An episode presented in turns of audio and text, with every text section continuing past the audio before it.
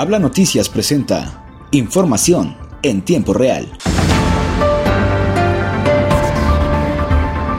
El gobierno del estado de Coahuila, a través del Instituto Coahuilense de las Mujeres, suscribió un convenio de colaboración con la Secretaría de Educación, así como con directoras y directores de las escuelas normalistas del estado y la Universidad Pedagógica Nacional. Lo anterior como parte del cumplimiento a la Alianza para poner fin a la violencia contra las mujeres, firmada en noviembre pasado por el gobernador Miguel Ángel Riquelme Solís con diversas instituciones educativas, organismos de la sociedad civil y organismos empresariales. Además, para dar cumplimiento a los acuerdos generados en los sistemas estatales para la igualdad entre mujeres y hombres y acceso de las mujeres a una vida libre de violencia.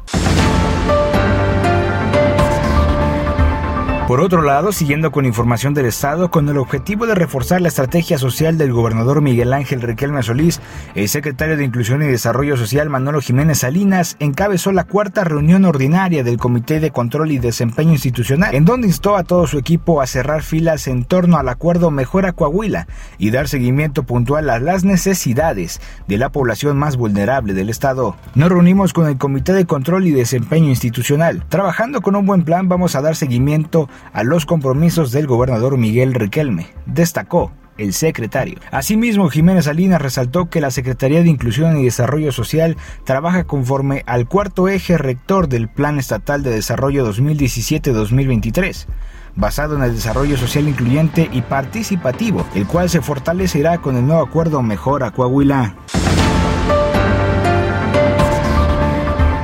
Por otro lado, en San Pedro Coahuila, la Casa de la Cultura y Educación realizó el Karaoke Fest. Fernando García Castillo, director de esta institución, manifestó que la administración municipal que encabeza el alcalde David Ruiz Mejía trabaja en fomentar la cultura a través de estos eventos que une a las familias sanpetrinas. Hasta aquí información en tiempo real, presentado por Habla Noticias. Recuerda, si quieres saber más noticias, Visítanos en nuestra página de Facebook y Twitter como el nombre de Habla Noticias. Yo soy Miguel Martínez y nos escuchamos hasta la próxima.